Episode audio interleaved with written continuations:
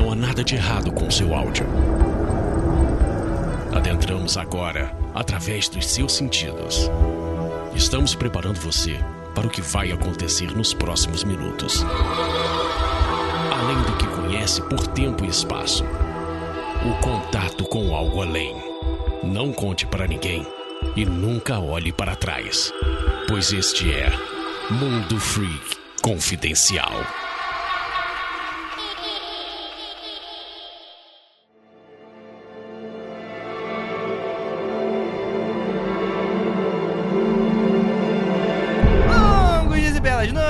Queridos ouvintes. Está começando o seu Mundo Free Confidencial e dessa vez para um especial Aconteceu comigo. Não literalmente comigo, foi com os ouvintes. E hoje a gente vai ler esses relatos maravilhosos. Eu sou o Andrei Fernandes e estamos aqui com ele, nosso cético de plantão, Lucas Balaminuti. Olá, galerinha! Vamos acreditar? Vamos! Corta a cena. Uh, Lucas, uh, você não acreditou no meu relato. Uh, você devia se pegar leve. Temos aqui também Rafael Jacaúna. Olha, hoje eu tô engraçaralho pra cacete, então segura a onda. É você que tem que segurar, meu filho. E temos aqui também nossa queridíssima bruxa baratuxa Juliana Pozilaco. Oi, vocês estão bonzinho? Eu adoro aconteceu comigo, adoro. Eu gosto, eu tenho uma síndrome de Estocolmo com aconteceu comigo, porque eu gosto, porém tenho cagaço. Hum. E temos aqui ela também, nossa historiadora demonóloga Tupá Guerra. Doutora Tupá. Doutora, olha que legal. Olá a todos, tudo bom? E pensando aqui que a Ju falou do cagaço, né? Eu moro sozinha numa chácara. Aí eu tô aqui pensando, olha que coisa boa de gravar de noite, sozinha na chácara. Vai super funcionar isso daí. Exato, vai, mas sempre funciona. Isso aí é ficar, ficar tranquila que gravar na chácara. E eu me lembro também que hoje eu tô sozinho em casa, então já sabe, dormir hoje vai ser complicado. Você já falou isso, mas os ouvintes talvez esqueçam, tem ouvintes novos, mas o Andrei é um cara extremamente medroso. Ele é muito supersticioso e medroso. Que combinação. Eu não sou medroso, eu só sou uma pessoa precavida. É diferente. Precavido, muito bom. Precavido. Dormir de, de luz acesa. Então é isso, gente. Hoje vamos ler aqui os nossos relatos maravilhosos. E vocês estão preparados pra ficar com medo? É claro que o Mundo Freak Confidencial, o especial aconteceu comigo, mais ainda, só deve ser escutado à noite. A não ser se você tiver cagaço. Mas aí, enfim, vamos ver se a gente vai conseguir hoje. Então, bora lá ler esses relatos logo depois dos recadinhos e a gente já volta.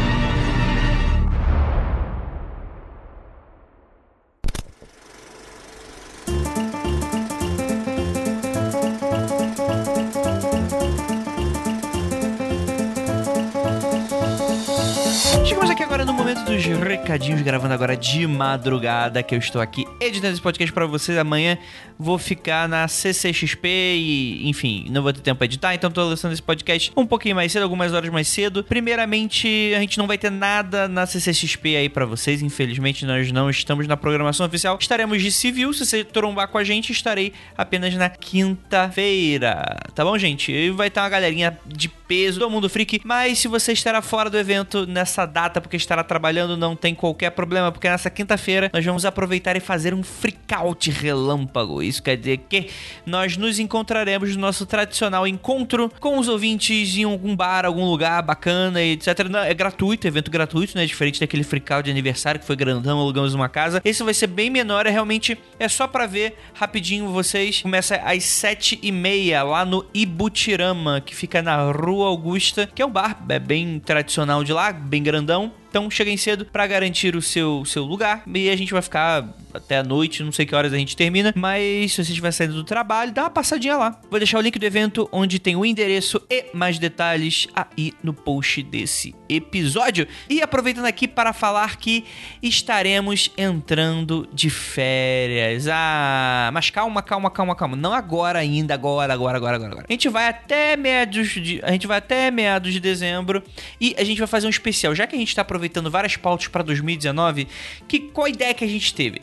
Vamos fazer então um dezembrão aconteceu comigo. Só aconteceu comigo nesse mês, já que o pessoal curte e temos bastante história aí pra gente fazer essa fila andar e vai ter bastante fila ainda mesmo a gente gravando só aconteceu comigo esse mês de dezembro. Mas só pra deixar bem claro, dia 20 desse mês a gente vai ter o último episódio do ano. E aí a gente volta, vamos ver, janeiro. A gente volta dia 17 de janeiro.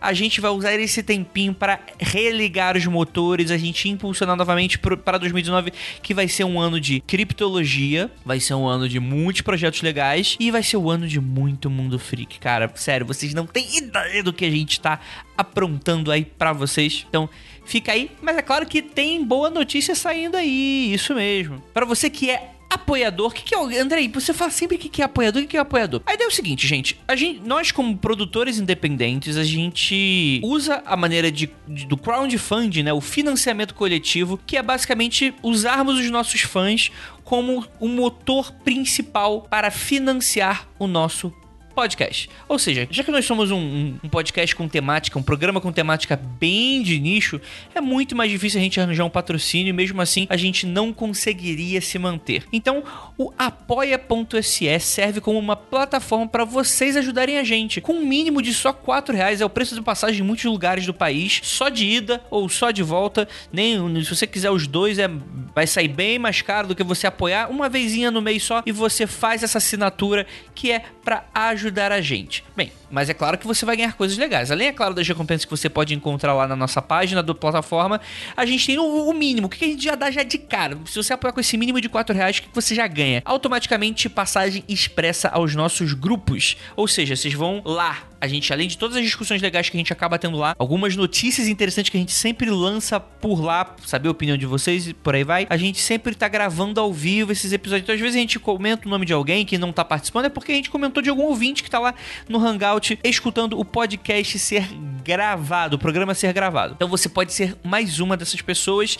E é claro que agora nós temos um luxo a mais, que é o que, galera? Um podcast novo da Casa Mundo Freak exclusivo apenas para apoiadores. É ele, o programa Um Cadáver Ouve Podcast, que lançou o seu primeiro episódio essa semana, data de publicação. A gente deu uma arranhada no, som, no mundo sombrio de Sabrina, é isso mesmo? Eu e a Ira, bate-papo rápido de 20 minutinhos. Semana que vem a gente vai voltar com ainda mais coisa legal. E a ideia é que a gente faça semanal. É claro que quando a gente tiver naquelas fériasinhas, é, não vai sair, tá bom, gente? Mas eu, eu quis fazer logo nesse final de ano para provar que tava, tava, vai sair, tá saindo e por aí vai, né? Tá- mas volta em janeiro, tudo bonitinho. Mas você já pode ir apoiando a gente pra você participar já dessa bagunça. Andrei, eu vou apoiar só em fevereiro. Eu vou dar pra escutar os episódios desse podcast novo? Pode, claro. A gente vai estar com uma conta secreta, é, uma pasta secreta que você pode acessar todos os programas até então lançados. É muita coisa boa aí pra você. Então, lembre-se, se você quer apoiar a gente, quer fazer com que a gente continue existindo,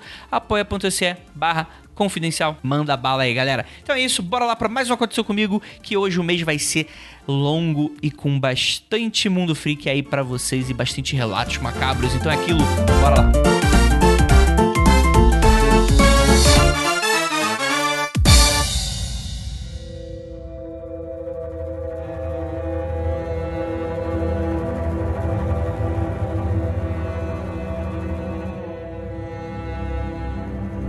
Vamos começar aqui o nosso Aconteceu Comigo com as nossas regras de ouro. Que eu prometo que eu não vou sair desse episódio sem anotar essas regras, que eu sempre esqueço quais são. Mas vamos lá, a primeira delas é. Não morrer, não pode morrer. Não morrer, não engravidar e não vou caçar satanás. É isso aí. Isso, não pode puxar o cabelo do amiguinho, a menos que ele peça. Exatamente. Hum, Então, contexto propício. Aí já é, aí já é um amiguinho com benefício, né? Mas não deixa de ser amigo, né, gente? isso, aí né? tem, isso aí tem fila, qual é o esquema? Rafael, você se comporte, pelo amor de Deus, que o editor, ele não dá pra ficar cortando tudo que você fala. Foi mal, editor. Rapaz, olha só. Vamos lá. Primeira regra. A gente vai automaticamente acreditar no relato da pessoa que tá mandando, né? A gente não conta que a pessoa está mentindo. É claro que, obviamente, né? Dentro de uma discussão saudável sobre ceticismo ou não, dá pra rolar uma navalha de Ocan aqui, beleza. Mas a gente acredita fielmente aqui nos nossos ouvintes, então a gente acredita que fielmente ele está contando o que ele experienciou. Ao mesmo tempo, nos leva à nossa segunda regra, que é que, apesar da gente acreditar que a pessoa realmente experienciou aquilo, a gente não necessariamente vai acreditar que é o que ela viu, né? A gente pode dar outras explicações e a gente não vai estar tá duvidando se a pessoa está contando a verdade ou não. E o que leva para nossa terceira e última regra, nossa regra de ouro, que é que vai ter muita brincadeira. Somos extremamente jocosos, então, enfim, não se chateie, a gente não tá aqui para debochar, nada, até porque a gente sabe que vocês abrem seus corações para contar esses relatos, essas histórias. Então, nosso objetivo aqui é engrandecer essas histórias e mostrá-las, né, ao nosso público. Alguma dúvida? Que bom. Vamos começar então.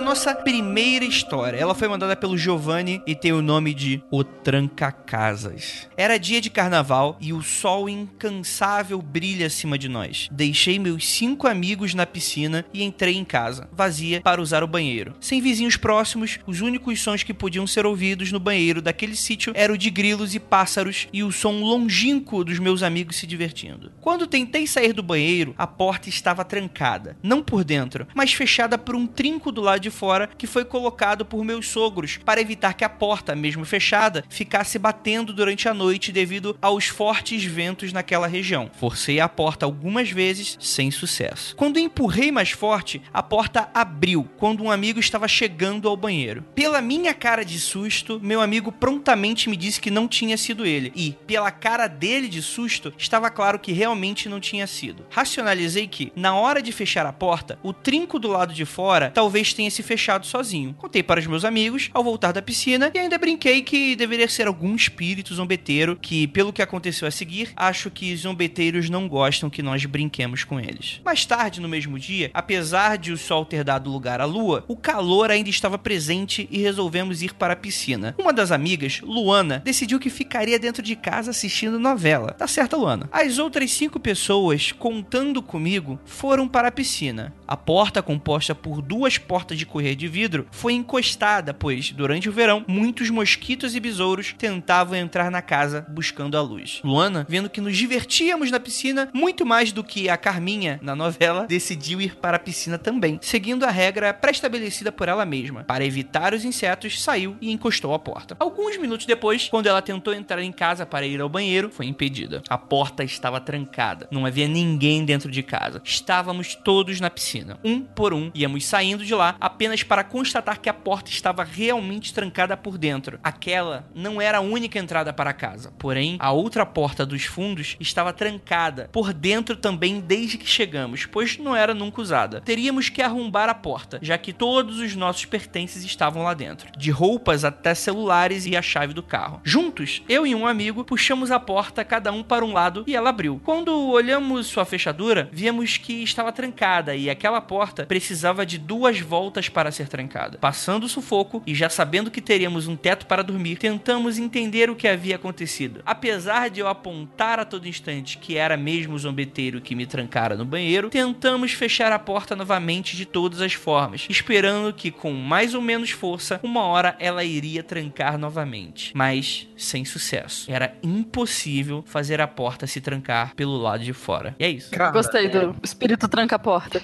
Vamos fazer observação aqui. Hum. Muito bem escrito. O rapaz escreveu com, com esmero. Gostei do, do texto. É. Poético. É um, é um privilégio aqui. Vamos contar que. Porra! É, exatamente. Porra. Dentre os e-mails que a gente recebe, rapaz. eu tô fazendo essa observação muito cabível, cara. O cara escreveu, caprichou ali legal. Gostei do texto. E, rapaz, portas que trancam é algo bem escroto. Eu gosto disso porque é comum. É comum. E quando é muito comum assim, é sinal que tem coisa. Ainda mais quando a tranca é muito específica, tem que dar duas voltas voltas. Essa, é, essa primeira que ele falou, às vezes realmente quando tu bate, a, a, o ferrolhozinho encaixa, fecha. É, isso acontece também, já aconteceu comigo. Mas quando se repete com frequência, ou quando você quer fazer e nunca consegue, é um sinal, cara. Cuidado. Cuidado. Que casa é essa aí? É casa de praia, você volta muito nela, faz um exorcismo nela, cara. Rapaz, brinca não. Eu acho que. Eu gostei da, da ideia de ser um espírito zombeteiro, porque acho que rola esses. Se, caso rolem espíritos, rolam uns espíritos muito zoeiros, assim. Eu não achei que ele ficou bravo que vocês zoaram com ele. Achei só que ele queria, sei lá, trancar as portas ou qualquer coisa do tipo. Ele tá preocupado com vocês, é. Imagina. Era um tranca-porta. No espírito tranca a porta, esse daí. Esses casos, pra mim, é o típico caso que eu dou aquela ignorada, né? Porque eu acho que todo mundo já sabe, assim, né? Minha política principal quanto a esse tipo de fenômeno, assim, eu finjo que ele não aconteceu e que provavelmente. Eu nem fico procurando uma explicação racional para as coisas. Eu só, tipo, ah, tá bom, eu aceito que aquilo aconteceu e continua a minha vida, assim. Eu faria o mesmo nesse caso, assim. Ah, é tipo, sei lá, o- os passos que eu ouvia na, minha, na casa que eu morava, as paradas assim, sei lá, eu aceito que, que faz parte da casa e Sim. segue a vida. Se ficar É, pensando muito, dá muito medo, né? Melhor deixar quieto, pensar em outra coisa, é, focar na esse- piscina. É o famoso fingir demência. ah, ah, é o gato. Sou boa dessas. Gato. O gato fez. Se fingir de bobo até ficar bobo, né? Não, e assim, nesse caso ainda, imagino que não teve mais nenhuma, nenhuma ocorrência e tal, e passou, foi isso. Foi estranho, bizarro, ainda mais, tipo, teve que quebrar a porta, né? Imagino que não, espero que não tenha dado muito prejuízo e tal, mas curioso. Agora, se foi necessariamente um fenômeno sobrenatural de um espírito ou não, eu acho que, sei lá, essas fechaduras mais, mais complicadas realmente é difícil de explicar, mas ainda assim, eu não acho que tenha sido alguém que tava lá que tenha feito uma piada ou, ou, sei lá, tipo, alguém trancou a porta e saiu pela janela, sabe? E daí depois fingiu que tava. Mas, mas ao mesmo tempo, também não acredito necessariamente que seja espíritos. E é meio por isso que eu ignoro também, porque como eu não acho que espíritos existem, então a gente só ignora. É, é, o espírito não existe até o espírito fazer alguma coisa contra você. É o que é, é a regra. Você não acredita no espírito, Tupá, mas ele acredita em você, viu? Ele acredita no seu potencial. Ele tá sempre torcendo pelo meu crescimento, né? Pois Ah, é, obrigada, você é espírito. Assim. Pois é, e você é tão assim com ele. Ele fica Ah, eu ganhei uma vez. Eu ganhei uma vez de um amigo meu mais chegado assim na- em holística, uma bancadinha assim pequenininha, cheia de espíritozinhos assim escrito torcida da alegria torcendo por você. Agora eu tô com Oh. medo. que tipo de torcida era essa, cara? Como- agora, só pra entender, como que é uma bancada de espíritozinhos? É tipo uns degrauzinhos assim e tem uns espíritozinhos assim com eles parecem que eles estão torcendo felizinhos assim. Velho, são tipo fantasminhas. Isso, são fantasminhas Ah, tá torcendo pra você. Torcida da alegria, torcendo por você. Oh. Eu selecionei esse relato pra abrir, assim, é um relato bem simples, né? Dá pra gente debater bastante um pouquinho, né? Também pra gente não também se alongar muito, não precisa. Mas que eu, eu acho que ele é interessante porque muitas das coisas que a gente debate aqui, muitas vezes é fruto de coincidência, por exemplo. É capaz, né? Sei lá, de alguma forma a menina bateu, de alguma forma que trancou. Eu acho até, até legal que vocês testaram depois, né? Tentando fechar as portas de vidro, tentando reproduzir o mesmo efeito e não conseguiram, né? E isso reforçou Uhum. que talvez tenha uma questão fora do comum aí. E o que eu acho legal, né? É raro você ver uma aqui um, um relato que aconteceu comigo que as pessoas vão lá testar, né? É até assim, de maneira mais boba e simples, até uma, algo meio científico da parte deles, né? Você fazer aí uma, dentro do, do esperado, tentar reproduzir aquele mesmo fenômeno de uma maneira mais mundana, né? Obviamente precisaria de mais testes, mas eu achei isso, isso bem interessante de, de ser mencionado. Mas, Andrei, um detalhe: às vezes a pessoa não testa porque o cagaço não permite, querido. Ah, sim. Mas se você, aí você vê um negócio lá, aí você fala assim, vixe, vou, não vou. Não, vou ficar aqui, melhor, né? Então, às vezes o cagaço impede essa, essa... Eu entendo que o processo científico, que a visão é muito importante, estamos aqui, inclusive, com vários doutores, mas, às vezes, o cagaço impede. É, a força do cagaço é importante, né? Mas eu acho isso, assim, eu acho que, ah, não, mas, pô, a porta precisava trancar, tinha que dar duas voltas na chave, mas às vezes ela só ficou meio presa, não ficou totalmente, daí deu essa impressão. Enfim, essas coisas acontecem, e já aconteceu várias coisas que eu achava que era, oh meu Deus, coisa sobrenatural, e daí eu fui testar, ou passou pouco tempo, eu achei uma explicação simples pra ela. Mas sendo sobrenatural ou não, espírito zombeteiro ou não, é, né? Isso. Trancar as portas, encher o saco das pessoas, sempre Então, bora lá pro próximo relato.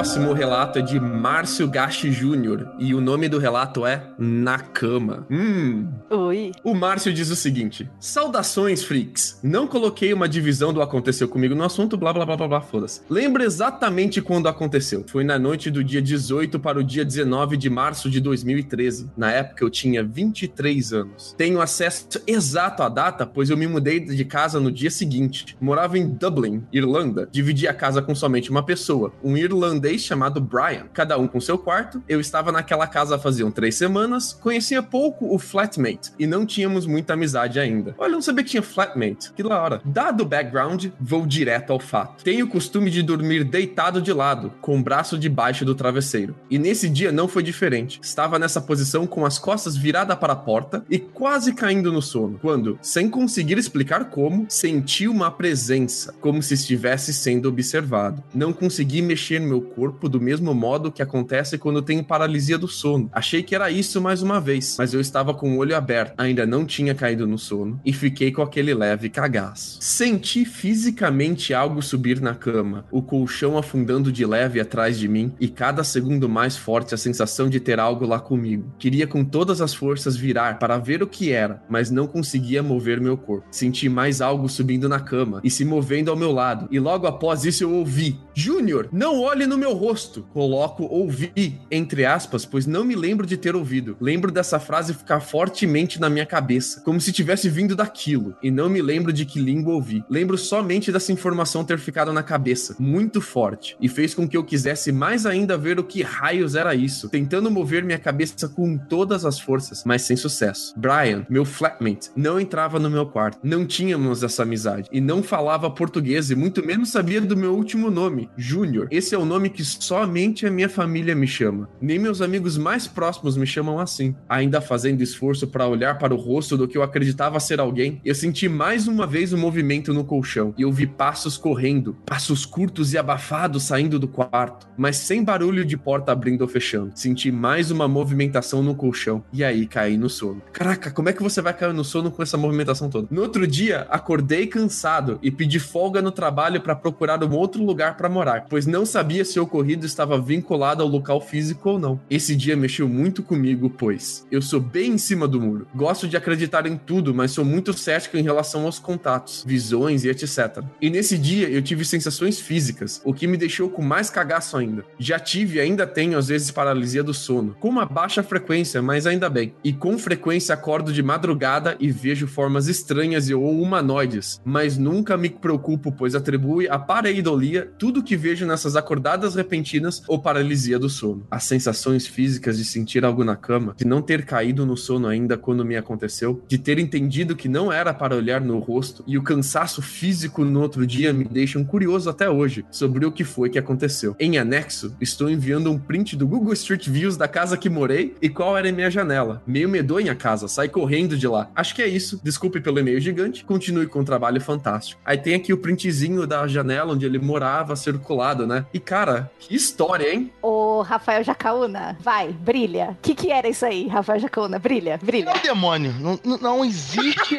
outra possibilidade. A, a, a única, explicação mais lógica. A única possibilidade racional, humana, tá? Pé no chão é o demônio, tá? Talvez um diabo, mas com certeza é o demônio, cara. Não pera, tem condição. Pera, pera, pera. Tem um diabo, não é o diabo? Não, não, o diabo é a categoria categoria. Ah. As criaturas que gostam de corromper as pessoas e o demônio gosta de tocar os aralhos, botar pra fuder no coração dos seres humanos. Entendeu? Categoria de DD, cara, tem que estudar mais. que merda. Eu vou dizer o seguinte pro Essa- Márcio, ó. Quando a gente treina pra tentar acordar e lembrar do sonho, a gente sabe que tem uma faixa ali, quando a gente tá caindo no sono e quando a gente tá começando a acordar, onde a gente não tá nem dormindo e nem acordado. E nessa faixa, onde a gente ainda não tá no estado mais profundo do sono, você consegue ainda ter alguma consciência do ambiente à sua volta e consegue ter sensação física, especialmente de tato. Mas você já tá sonhando. Eu, quando trabalho muito, durmo pouco, tô muito cansado, eu, eu me jogo na cama pra dormir, às vezes eu tenho a sensação de que tá girando ou de que eu tô em um canto errado da cama e eu abro o olho e eu tô no outro canto. Então é comum, assim, as pessoas terem esse tipo de sensação. O que não é comum é você ter tanto sentimento físico, assim, da, tanta sensação física, e você sentir a cama afundando. Isso eu não tinha ouvindo ainda. Então, olha, cuidado, cara. É, por sinal, essa parte, enquanto a gente tá meio dormindo, meio acordando, eu acho que é um dos momentos mais perigosos de mandar mensagem de celular. Eu faço isso com frequência, sempre tem umas besteiras depois. É, Eita!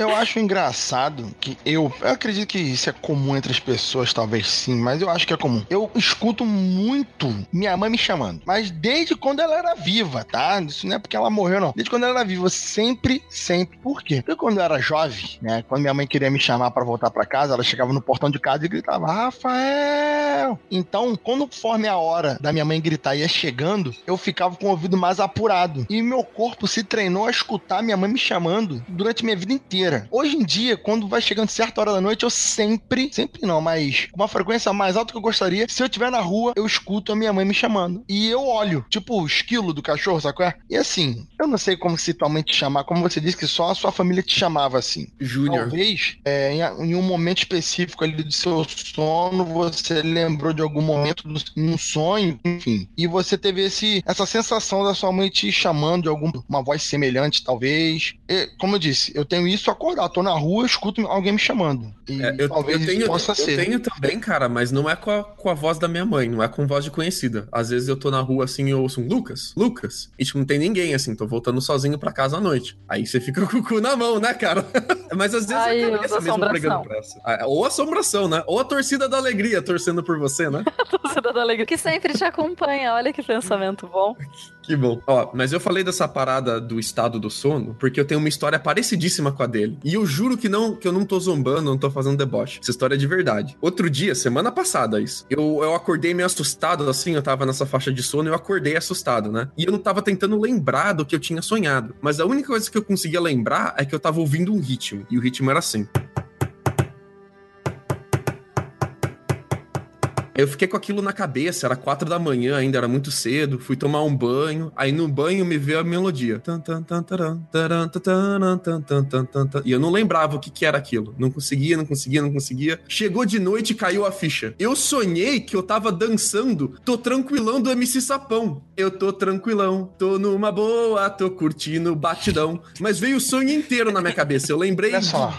Para, Festa de para, 15 anos, para. cara. Porra, Lucas. Caralho, pensei que era música marcha do demônio. Vou reconsiderar, acho que faz parte. Não, tô tranquilão, cara. Tô numa boa, tô curtindo batidão. Mesma coisa que ele, cara, só que muito menos medonho, né? Ou não, né? Ela deve tocar essa música, junto com outras. Ai, ai. Só um detalhe, quanto à à casa, né? Que eu não achei sinistra, não. Na verdade, tipo, sei lá, porque na Inglaterra todas as casas são assim, então elas todas são sinistras, ou nenhuma é sinistra, porque já que todas são sinistras igual, você nem acha elas sinistras mais.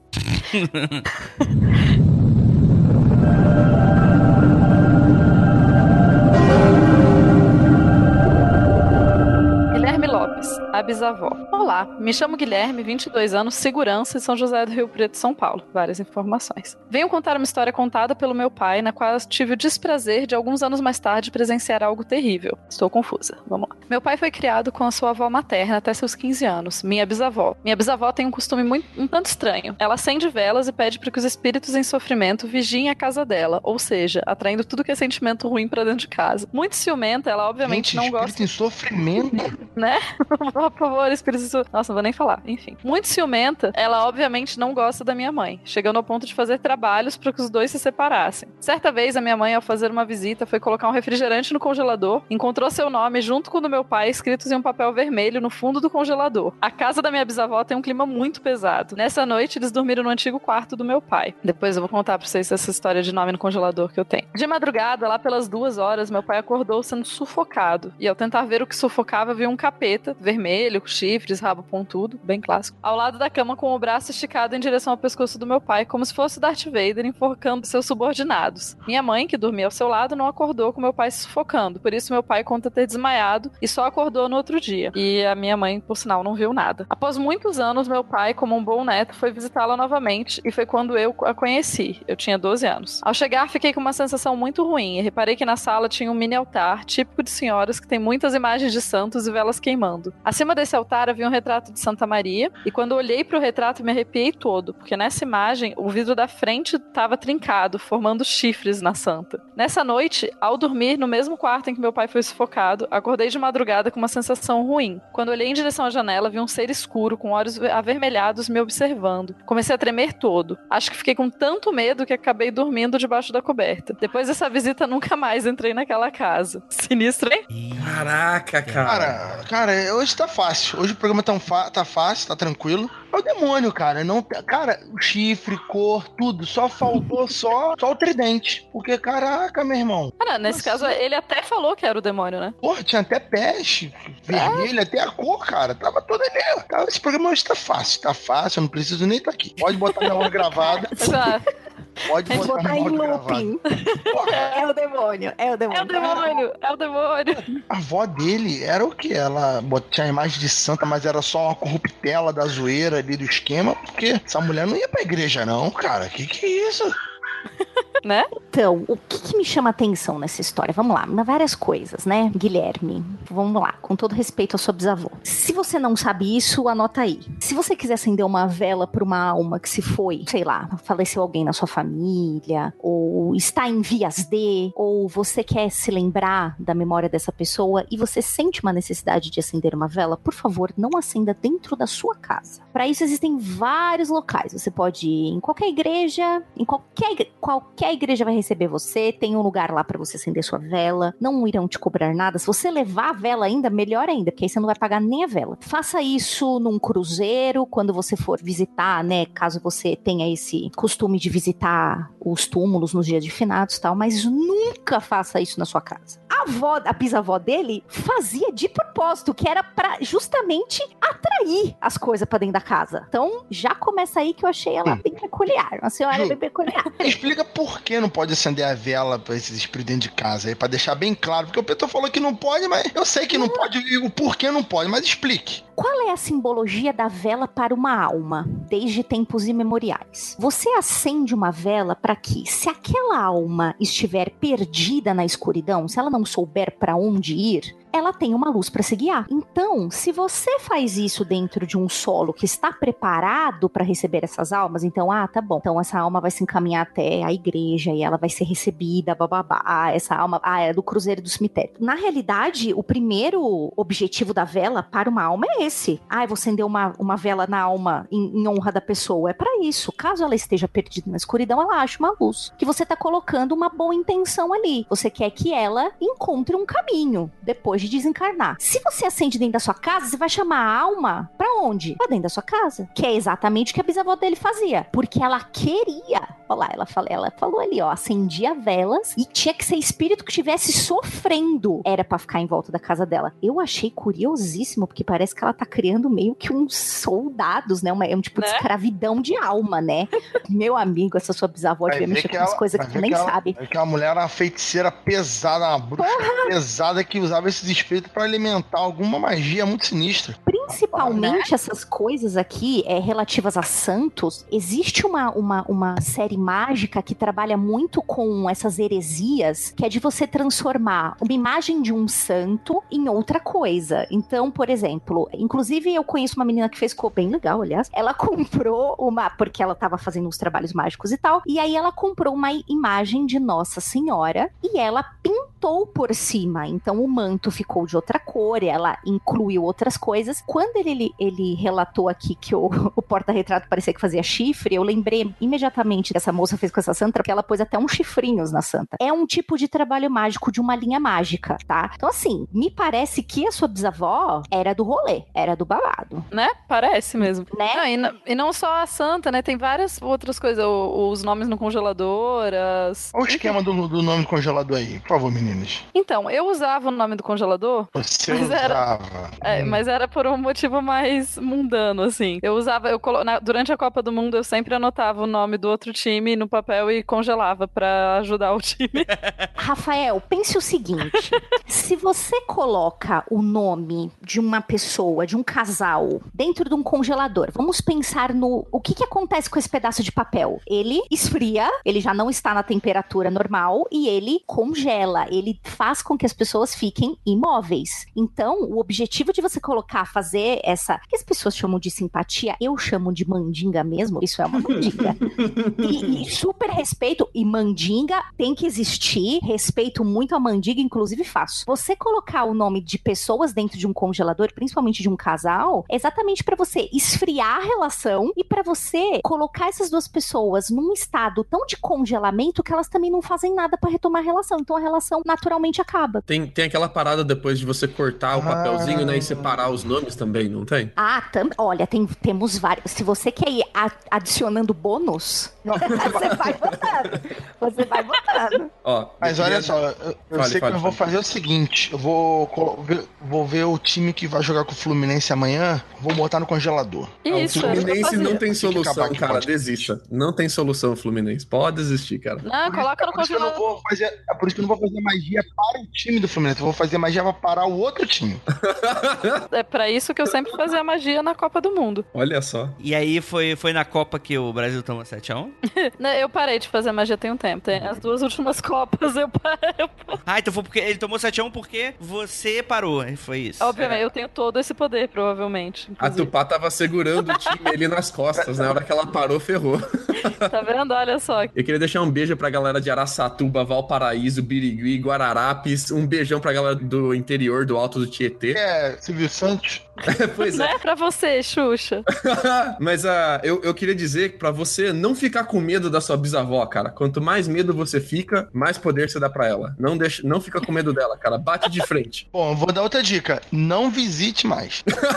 Melhor ainda, né? Não, mas eu acho que foi o que aconteceu. Acho que a bisavó não ganhou mais visitas depois dessa. Pois é, né? Fica complicado Ah, visitar ela. Ela tem um altar pra santa com chifre, né? Ou coincidência, porque pode ser que a moldura tivesse quebrada, o vidro tivesse quebrado por alguma coincidência. Amiga, não dá pra defender a bisavó, amiga. A gente tá tentando, não, mas tá difícil. Tem, não, não, não, não, não. Olha, eu acho que cada um faz o que quer, não é? Já disse lá o nosso coleguinha Lester Crowley. Mas olha, é assim, tem vários indícios aí falando que a véia era do babado. Não, não tem como falar que não era. Não tem. Cara, olha só. Coincidência é você chegar na casa de alguém que tem um altar com a santa no vidro e ter esse quebrado no formato de chifre e tal, mas a pessoa é uma pessoa legal, uma pessoa tranquila, né, no sentido espiritual. Outra coisa é uma pessoa que já, já chama espírito pra casa dela, já faz feitiço do congelador, já faz uma série de outras mandigas e ainda tem essa santa, ainda tem relatos aí de tal. E, porra, isso não pode ser coincidência. Isso aí é na cara. Aí não, coincidência não. É, e tem outra, né? Se, se o que ele viu ali, a, a entidade que ele viu enquanto estava dormindo ali é de verdade ou não, a pessoa fica clara aqui que ela tá muito desconfortável na casa da bisavó, né? Então eu recomendo, se você quer ver sua bisavó de novo, fazer isso em um lugar público, aberto ao meio-dia, com o sol bem lá em cima, ou chamar ela pra sua casa, né? Onde você pode se preparar pra receber ela da forma mais apropriada. Eu recomendo se quiser ver sua bisavó, você faça uma chamada de Skype.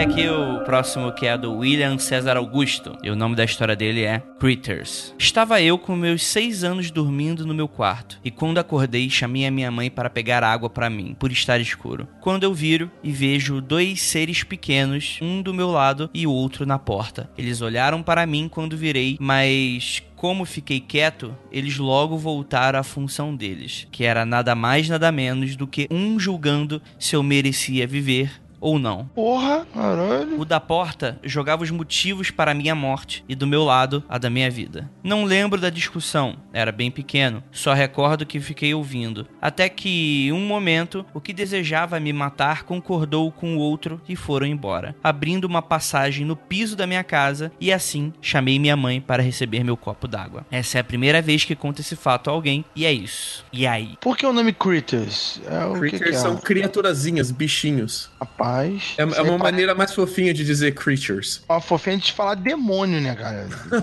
Porra, que isso? Hoje tá fácil, tá bata. Agora, de repente, se não é o demônio, se é o diabo. Ah, Porque criatura pequena. Se fosse na ufologia, eu ia dizer que era um Greys. Como ele não descreveu necessariamente, eu não, eu não sei dizer. Mas fala sério. Gente, o cara estão discutindo ali o anjo bom e o anjo mal, mata ou não mata? Gente. É engraçado porque normalmente essa dualidade do anjo bom e anjo mal é pra te ajudar a tomar uma decisão ou atrapalhar a sua decisão, né? Eles não julgam o que eles vão fazer com você, eles julgam o que você deve fazer, né? Isso é bem diferente desse tipo de relato. Eu, eu nunca tinha visto nada desse tipo também. É a primeira vez que tem um relato desse aí de, de criaturas que estavam decidindo se iam levá-los ou não. Parece, parece ufologia. Isso aí parece ufologia no sentido de. Parece Grace falando, aí, vamos levar ele ou não vamos levar? Se ele tá na idade certa, qual é o esquema? Interessante, interessante. Ele, ele era muito novinho, né? Seis anos. Eu fico pensando o, o como exatamente ele interpretou o que ele tava vendo ali, né? É, e que sinistro, né? Que, porque pra uma criança mesmo, imagino que ficou muito marcado, né? Imagino que a, sua, a discussão acabou assustando muito ele, ficou muito marcado. Não consigo nem imaginar o quanto deve marcar uma criança. Vamos levar ou não vamos? Leva sim. Não, não leva não. Gente boa. né? Mas ao mesmo tempo, justamente pela idade e tal, a gente tem, tem que lembrar também daquela parte de que muitas vezes a nossa imaginação ainda tá muito fértil, ainda tem. Ainda às vezes é difícil distinguir, né? Quando você acorda, tá acordando, se, se aquilo foi um sonho, não foi, como que foi. Eu não duvido que, que a experiência tenha sido. que ele lembre muito bem que a experiência tenha sido verdadeira, não é esse o ponto. A questão é só de. Às vezes foi uma coisa, aquele momento que você tá meio acordando ainda, e daí foi tão marcante, é, produziu que, enfim, você fica com essa história pra sempre gravada na memória, né? Inclusive, esse tipo de relato lembra um pouquinho criaturas desse tipo, né? Do mundo das fadas aí, goblins, sei lá. É Eu verdade. tô, eu tô fazendo um seminário agora de desenvolvimento infantil. Um que semestre tava só. fazendo seriado de, de Mundo das Fadas. Seminário de Mundo das Fadas. Seria Achei maneiro, seria curioso. maneiro. Achei curioso ter isso disponível na sua universidade, mas. Só, só dizer, eu assistiria, eu frequentaria. Ah, eu também. Eu, pela loucura eu também talvez eu frequentaria. aula. Ai, ai.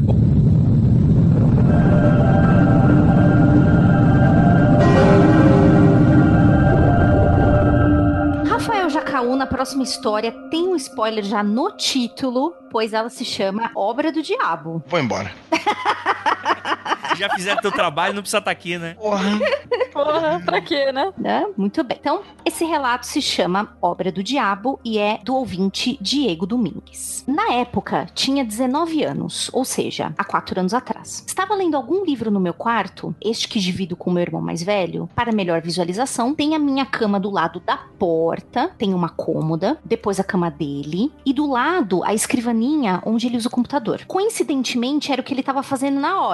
E diga-se de passagem, quando ele não tá no computador, por estar virado pra parede, ele fica de costas pra mim, quando eu tô na minha cama. Minha irmã entra no quarto e fala algo pra gente. Trocamos algumas ideias, nada fora do normal e ela sai. Lembro que tinha algo pra contar pra ela. Coloco o livro na cômoda, levanto e abro a porta para chamá-la. E é aí que começa esta experiência, entre aspas, ou seja lá o que podemos nomear. Ao levantar e abrir a porta, minha irmã já tinha entrado no quarto dela. Então fui calçar meus chinelos pra ir até lá. E, relembrando que a luz estava acesa, afinal eu tava lendo. Quando ia sair do quarto, fico paralisado, não conseguia me mexer. Meus pés não me obedeciam, minhas mãos não se levantavam, meus músculos todos enrijecidos. Começo a entrar em pânico. Tento chamar meu irmão e a minha voz não sai. Tento gritar, mas não adianta. Tento berrar a plenos pulmões para que meu irmão possa me ouvir e vir ao meu encalço, mas a frustração foi a mesma. Então tentei sussurrar para ele para ver se algum som baixo, grave, chamaria sua atenção, mas as minhas cordas vocais pareciam mortas. Meus pés começaram a formigar. Um suor frio se alastrava por todo o meu corpo, a sensação que tenho sempre quando percebo alguma coisa de ruim por perto. Aquilo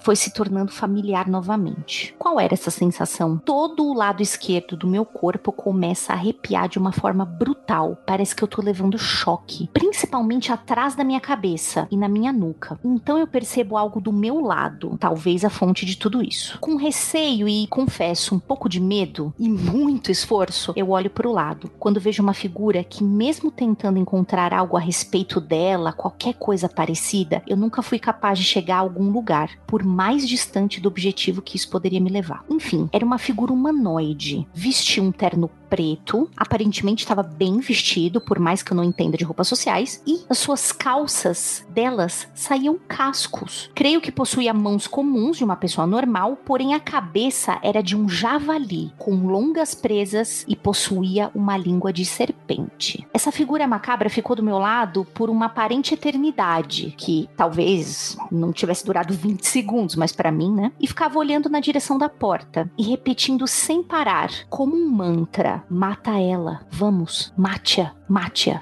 Obviamente se referindo à minha irmã. Entrei em pânico. mais do que já estava. Todos aqueles sentimentos se potencializaram. Os músculos mega doloridos, formigando, enrijecidos e que não me obedeciam por mais que eu tentasse. Eu estava mudo. Nenhum som as minhas cordas vocais emitiam. O meu lado esquerdo do corpo inteiro parecia estar passando por uma terapia de choque de um manicômio. A figura sussurrava sem parar no meu ouvido o maldito mantra: Mata ela, vamos, mata ela. Então comecei a pedir a todos os anjos e deuses para que me ajudassem, até que comecei a lembrar aos poucos de alguns fragmentos da oração de São Bento. Cruz Sancta sit mihi lux, non draco sit mihi dux, vadi retro satana, nunquam suade mihi vana, sunt mala quae libas, ipsi venena bebas. Traduzindo, que a Santa Cruz seja a minha luz, não o dragão seja o meu comandante. Afasta-te, Satanás. Nunca me tentes com coisas vãs. Aquilo que me ofereces é mal. Bebe do teu próprio veneno. Após um tempo dessa tortura infindável, por algum motivo, ou por minhas preces sendo atendidas, o meu irmão faz algum barulho alto. Eu não lembro se ele esbarrou na porta, balcão de vidro que fica do lado do computador, ou se ele deixou algum prato ou copo cair, mas enfim, algum estrondo alto acontece e aquela figura desaparece. Nesse momento eu volto ao normal, entre aspas, e por mais que eu tivesse acordado, parece que havia saído de um longo pesadelo. Eu até cheguei a me perguntar imediatamente em seguida se aquilo realmente não tinha sido um sonho lúcido, alguma coisa parecida, mas como eu disse, eu tava lendo um livro e conversando com a minha irmã antes do ocorrido, ou seja, eu tava acordado. E outra, mesmo depois dessa experiência, se eu realmente tivesse tido um sonho, porque tudo que havia sentido naquele momento ainda estava reverberando no meu corpo. Ainda sentia resquícios dos formigamentos e músculos sem forças. Minha voz estava rouca, como se eu tivesse acabado de sair de um show de rock. Eu estava absolutamente ensopado de um suor gélido e ainda estava me sentindo todo arrepiado do lado esquerdo. Rapaz. Olha, é, vou fazer uma observação aqui, por favor. Se você fez essa oração aí em latim, tu, tu não é uma pessoa comum, não. Tu é um cara muito fera. Porque. Você é um cara muito fera. Veio de, de um personagem da Malhação, essa fala, né? o, cara, o cara falou que ele, ele ouviu, ele veio à mente dele uns fragmentos da oração. E o cara Em latim. fez a oração em latim? Que, que isso? O cara fez um curso da igreja, rapaz? Ah, às vezes ele é uma pessoa religiosa. Ô, gente, só, essa oração de São Bento é muito popular. Em latim? Ela é famosona.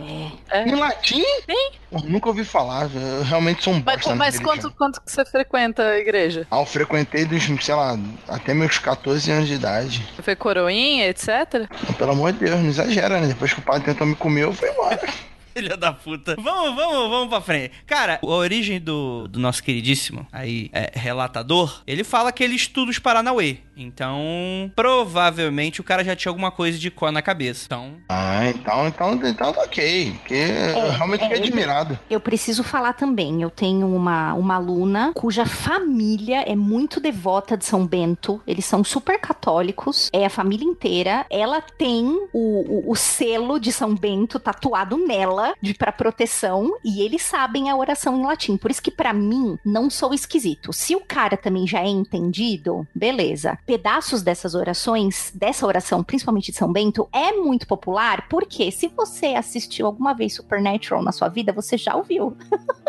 Olha, eu odeio Supernatural, mas é 14 episódio da terceira temporada. Eu sei de cor isso. Eu odeio. Caraca, é isso que é o foda. O Lucas odeia, mas Eu lembra dessa quarto. caralho. Eu vi esse serial cinco vezes e não lembro. Ué, mas você tem que odiar. Rafael, Rafael, mas você tem que aprender com o Lucas, porque o ódio tem que ser o ódio baseado em algo. Então a pessoa precisa assistir pra ter ódio. Não pode ter ódio do, do que não assiste, né? Não é, cara, a ex-namorada fazia assistir com ela. 14 episódio da terceira temporada, cara. Mas é famosa essa oração, né? Eu tô Famosa. falando, eu gosto, já assisti algumas vezes e. Eu não lembro nem a frase. Eu não lembro também direito. Eu, eu gostava, mas eu, eu tinha um problema que eu começava a assistir, daí eu tinha que assistir até o final. Se Ué. eu parasse no meio do episódio, aí eu não ia descobrir como acabar com aquela ameaça específica, e daí eu ficava com muito medo, então não dava certo. Eu precisava assistir até o final pra ter certeza que os demônios foram controlados. Aí tudo bem, eu ficava tranquila. Ah, cara, é legal, cara. Aprendam exorcismos básicos para, pelo menos, caso seja até uma imagem criada pela sua cabeça, você se convencer de que aquela coisa dá certo também, né? Olha, quando você não, não lembra latim, ah, geralmente, segundo aquele filme Todo Mundo em Pânico, 38 ajuda. A galera diz que se você não, não lembra tudo, se você lembrar a entrada dela, vá de retro Satana, e as iniciais finais, né, de Santimalak, Quai, Libas, Ipsi Venena Bibis, SMQLIVB, se você lembrar só disso, já tá bom já. Então, fica a dica. Tô fudido. É, não, esses dias eu ganhei, inclusive, da, da mãe de uma amiga, uma medalhinha de São Bento pra me ajudar a me proteger, já que eu estudo essas coisas. Olha que bonitinho. Mas você não acredita, Tupá. Então, pra se proteger do que você não acredita? Ah, ela me deu, ela acredita. Então eu só aceitei e falei, ah, que bonitinho, guardei. Entendi. Caraca, eu, eu escuto, pra me proteger, não me protege, né? Porque não. eu escuto não mais de quando eu vejo que eu sou mais um cara do caos mesmo, que eu não conseguiria lembrar porra nenhuma desses aí. Olha os Cauês tá ficando bravo. Olha lá. Faria provavelmente uma oração, uma oração da minha cabeça, daquilo que eu acho melhor e vai funcionar, porque vai funcionar, né? Já que você se representa nos Cauístas, Rafael, canta a abertura do Poké- desenho do Pokémon que dá funciona da mesma forma. Fica tranquilo. Que é o jeito de viver. Exatamente. E o que, que é isso, cauísta? Isso é o quê? Aí? É quem, é quem me- mete Cauê igual você, seu filho da mãe. Vamos pro próximo. Não, é só uma questão. Quando ele fala que se realmente tivesse sido um sonho, por que, que ele ainda tava sentindo isso reverberar muito no corpo dele, né? É interessante porque acho que muita gente sente isso assim. É, eu tava lendo esses dias um artigo explicando como as sensações do sonho elas são percebidas pelo seu cérebro como sensações tão reais quanto qualquer outra. Então, é, sei lá, se você sonha que você tá brigando com alguém e tal, você precisa de algum tempo, às vezes alguns minutos, para você, para o seu cérebro entender que aquilo não aconteceu. Mas o sentimento e a sensação são reais. O fato pode não, não ser real, mas a sensação é. Olha- Então faz sentido você acordar e continuar considerando que talvez seja um sonho, não, não tô falando que foi, mas faz sentido é, que você acorde de um sonho desses ainda com todas as sensações físicas dele. que a Tupá falou, aí combina uma coisa que aconteceu há muitos anos comigo. Foi. Isso aconteceu, acho que uma vez que me marcou muito foi o seguinte: eu dormi, né? Dormindo. E eu sonhei que estava correndo, assim, sonho aleatório, sem muita importância específica sobre o que. Acho que eu estava correndo. E eu corria muito no sonho, muito. E eu acordei. Né, sem pornografia nenhuma, ensopado de suor e cansado, ofegante. Eu deveria ter, sei lá, uns 16 anos de idade e tal. E não tinha nada, nada além disso. Eu estava realmente cansado, como se tivesse corrido durante muito tempo, tivesse corrido uma maratona. E nesse dia eu falei, rapaz, isso, isso é verdade, isso acontece. E sim, acordar cansado com com efeito do sonho, coisa do tipo assim, é normal. Acontece todo dia com pessoas Sim. que fazem isso. Essa oração que ele colocou aqui normalmente vem junto com aquela que começa, como é que era? Exorcismos tes hominus imundo spiritus homini sant- é, satanica Ah, postetas. eu não essa lembro. aí é campeã do, do Supernatural. Tem essa aí aparece muito, né? Todos os exorcismos é isso. É, então, gente. É. É, porque são Guarda, duas que a bota, galera bota. conhece, né? É, bota um papelzinho na carteira, vai que precisa, né? Deixa lá a colinha no, no notas do celular. Caraca, olha o que eu acabei de descobrir. Tem uma Wikipédia só de exorcismos. Claro. Ai, adoro. Passa pra mim, por favor.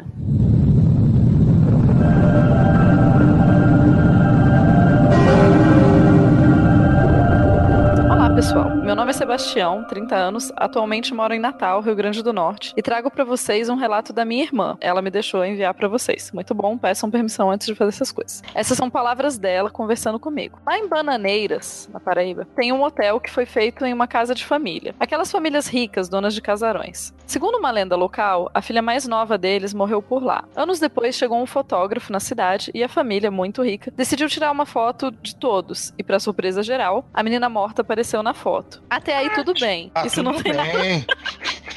Eu nunca entendo esses relatos que falam, ah, apareceu o diabo na minha frente. Até aí tudo bem. É só, tipo, o fantasma aparecer da foto, quem nunca, né? Bom. Até aí tudo bem. Isso não tem nada a ver comigo. Tanto que eu estava nesse hotel e até então não sabia de nada. Eu tinha feito a retirada da vesícula três dias antes da viagem pra lá. Fiquei no quarto descansando um pouco e depois fui tomar um banho antes de jantar. Meu quarto ficava perto de um saguão que parecia mais um salão. Na ida pro jantar, parei na frente de um espelho e sozinha no salão decidi tirar uma foto. Na minha frente só tinha um móvel preto sem nada em cima. Na foto estou com os braços levantados, um segurando o cabelo, o outro segurando o celular. E uma mão segurando algumas flores. Em complemento a isso, já posso adiantar que a roupa que ela estava usando na foto, a, a roupa que a irmã dele, no caso, né, estava usando na foto, era um vestido preto e cinza, sem flor nenhuma na estampa. E daí tem a foto. Ok, eu estou com um pouquinho de cagaço de olhar pra essa foto a esta hora da noite.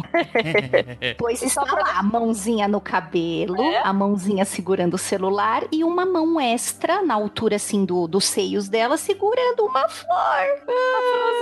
Ai, pelo menos esse espírito era gentil, né? Ah, Tava singelo. trazendo singelo. Mas, e assim, é como ele falou, a roupa que ela tava usando não tinha essa estampa que tá aparecendo. A foto tá com a qualidade mais baixa, assim, porque é aquela foto, né, tirada de noite, ela tava indo jantar e tal, então. É, é, não, pelo que dá pra entender, é uma história que ela tem tempo, tem bastante tempo, né? Sim. É daquela de, de celular antigo, né? Sim, é, o sim. celularzinho que ela tá segurando é antigo. A gente ainda tinha que olhar no espelho pra tirar selfie, porque não Uhum. tinha a câmera frontal.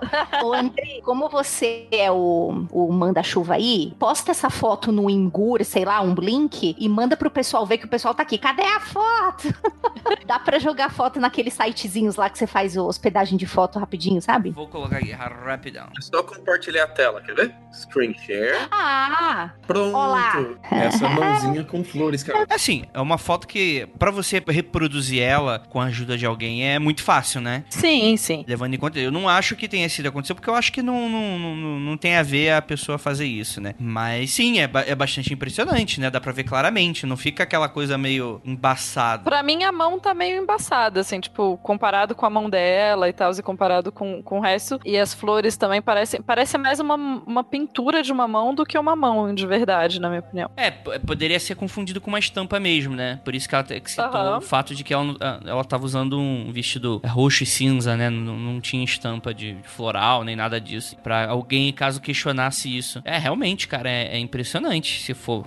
Foi parte daquelas lendas urbanas, né? O Hotel Assombrado e, e foto. Acho que uns caçadores de mito, esses, esses programas na- no History, no Discovery, eles se, se matariam por uma foto parecida com essa, né? Ah, certeza. Aquela coisa de, tipo, o máximo de comprovação, o cara, tipo, é uma voz falando no fundo de. E, tipo, nem mal parece uma voz. Ah, mas é aquela coisa tipo os casos de ufologia, né? No Brasil eles são muito mais interessantes tem muito mais informação do que os casos de outros lugares. Uhum. Mesma coisa de fantasma. A gente faz coisa. E aí, Lucas? Eu acho que vocês já falaram o suficiente já por mim, já. Vocês já bateram bastante nesse. É, é mais a foto que impressiona, né? Não tem tanto, tanto relato, tanta coisa assim. É mais a foto que realmente é extremamente bizarro, assim, né? Uhum. Aham. Eu gostei que é um fantasma parecido, né? Tipo, o bicho.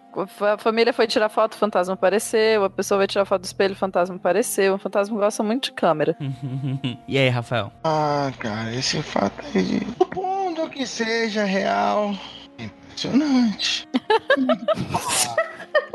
a mão na frente aí com uma flor. Eu não sei o que quer dizer. Não sei. Quer dizer que a pessoa quer te matar e vai botar uma flor no seu caixão? Não sei. Não, é. É, é porque é isso que as flores significa, Rafael? Eu dei flores pra duas pessoas na minha vida. Uma, uma já tinha morrido e a outra foi uma flor azul porque a- uma pessoa disse que ia gostar de ganhar flor. Mas depois disso nunca mais dei flor pra ninguém. Flores são inúteis. Não fale assim. Se a flor é muito simbólico, né? Pode ser positivo aí. Pois é, é, por isso que é simbólico. pra mim é simbologia de quem já morreu. É isso aí, bacana, bacana. Bem, então vamos pra frente então. Eu vou. Ah, eu vou chamar um convidado. Numa altura desse campeonato? Convidado. Assim, participação especial de repente. Opa! Vem Mas tem que convidado. gravar pelado igual a gente, senão não vale. Diretamente da sauna do prédio. Opa! Oi! Que beleza, gostei. Cuidado misterioso mesmo, não quer nem vir. Eu nem fala.